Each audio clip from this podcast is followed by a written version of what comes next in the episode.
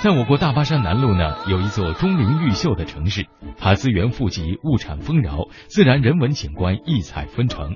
它是延续千年、绵延千里的荔枝古道的必经之地，它也被明代著名地理学家徐霞客赞誉为西南奇胜。我们的魅力中国今天就来到了这里，四川省达州市。大家好，我是央广记者王真。想必您已经注意到了，我们本期专题节目的主题是“八风从运，通达之州”。那“八风从运，通达之州”到底是个什么意思呢？尤其是这个“从”字啊，估计很多听众之前都不认识。“从”这个字说起来呢，还是达州人的骄傲。它是上面一个宗族、宗教的“宗”字，下面一个宝贝的“贝”的繁体。从本身的意思呢，是古代的赋税的一种。后来呢，这些交赋税的人就被称之为从人。而达州就是古代从人居住和生活的地方。当然，我所说的只是抛砖引玉。接下来，我们就来请教一下国家一级作家、达州市戏剧家协会主席宋小武老师，请他给大家介绍一下“八风从运”的具体含义。好，巴人在历史上以勇敢善战、功勋卓著闻名。根据达州市宣汉县罗家坝巴人遗址开发来看。巴人最早出现在新石器时代，即距今三千年到一万年前。也就是说，在西周王朝建立之前，巴人就已经生活在现在的达州境内。崇人也在中国历史上曾经创造出过无比的辉煌。早在春秋战国之前，崇人便建立了自己的国家，国都。就建立在现在的四川达州市渠县的土溪城坝。古书中说记载，崇人勇猛剽悍，且善歌舞。有些史学家也把崇人称为是中国古代的斯巴达人。从发掘出来的四川八曲上古墓葬中来看，每个墓穴都有青铜兵器，包括剑、矛。不足，这也印证了崇人的勇猛。因此，我们说勇敢善战、能歌好舞，是今天我们说的八风从运的基调。如果说八风从运体现的是从古到今的一种精神文化的延续和传承，那通达之州则是达州发展的关键所在了。达州市委包会书记向我们简单介绍了通达之州这一概念的意义。好的，早在古代就有“蜀道难，达州通”的说法。到了近现代，随着交通通讯的发展，达州的交通优势、区位优势更加显现。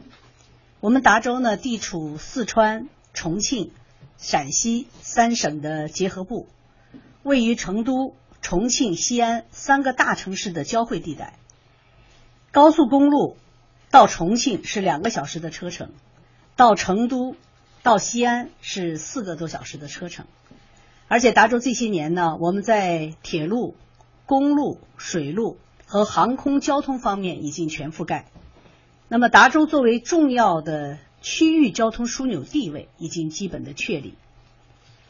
交通的畅达，既是我们达州能够接受成都、重庆、西安的这个辐射带动，又不被他们的光环所掩盖。作为川渝经济区的一个重要组成部分，这些年物流、人流、资金流和信息流呢，正不断的向达州聚集。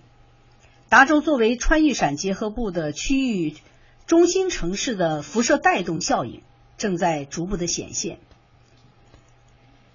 除了我刚才介绍的交通上的通达之外，我们把对外开放也作为达州。培育发展新动能的重要的路径，主动的融入国家和四川省的发展战略，推进全方位、多层次和高水平的开放合作。我们现在正在加快构建城东启西、融入成渝、连北贯南走向全国的这么一个工作格局。可以说，达州作为四川的东大门和重要的开放门户。达州的区位优势越来越明显，地位和作用也越来越重要。一个通达开放的达州正逐步的呈现在大家的面前。通过包书记和宋老师的介绍，现在想必大家已经对达州有了一个总体印象。为了让收音机前的听众朋友能够更加全面的了解达州，我深入达州的山山水水进行了深入采访。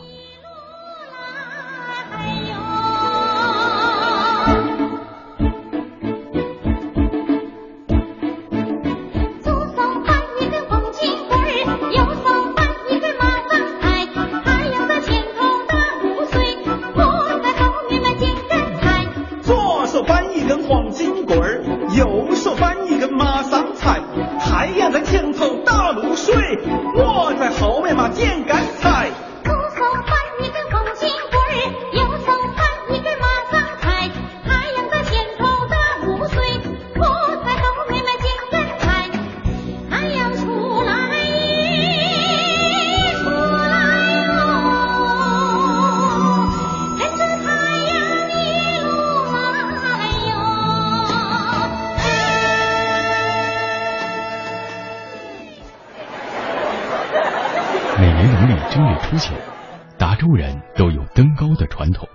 这一天，数十万达州人会全家老少一起登高跳远，祭天祈福。据说这一传统已延续千年。市民尹国强告诉我们：“因为那个登高哈，是我们达州的一个习俗。要登高，表示进步，好的那个开始嘛，开头嘛，表示就说步步高嘛，节节高嘛。”现如今，远九登高已经不仅是达州人的节日，更吸引了周边的市民共同登高祈愿。怎么样走上来感觉累吗？不累。啊，今天都来了哪些人呢？啊，都来了一家人，儿子、老公，还有那个娘娘。阿姨多大年纪了？七十九。七十九了。哎。啊，你们是从哪儿赶过来的？重庆。站在达州城区的最高处凤凰山，一眼望去，不远处的周河川流不息。关于登高，当代达州籍著名诗人梁尚全曾有诗云。达州原是古通州，山自青青水自流。元九登高怀元酒，诗魂常伴凤凰游。诗中元九登高怀元酒的第二个元九，就指的是唐代大诗人元稹。元稹字微之，因在家中排行老九，俗称元九，与白居易同科及第，并结为终生诗友。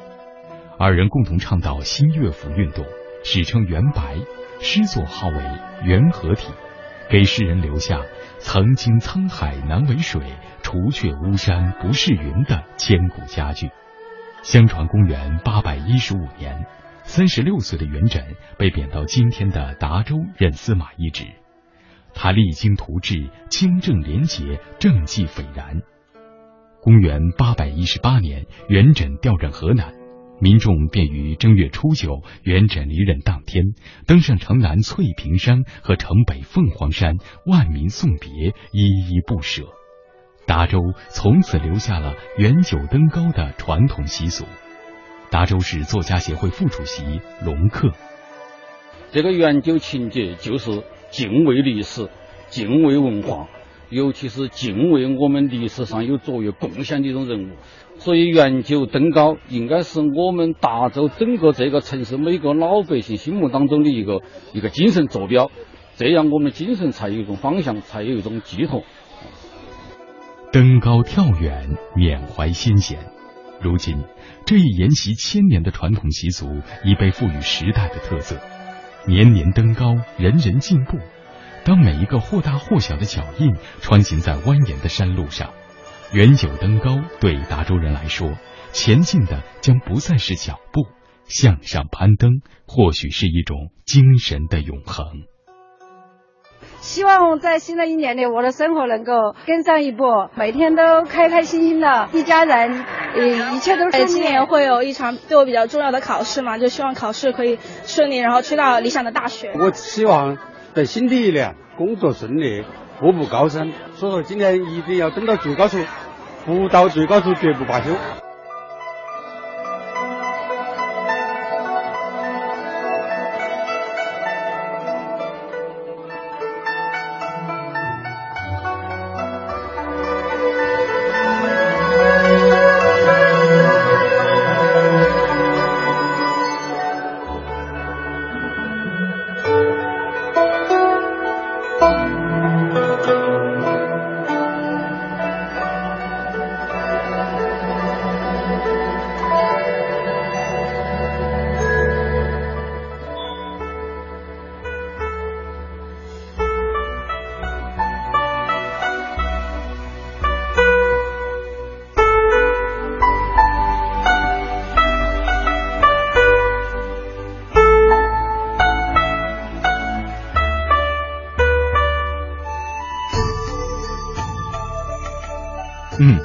一个元九登高节啊，让我们从另一个角度认识了有情有义、勇于攀登的达州人。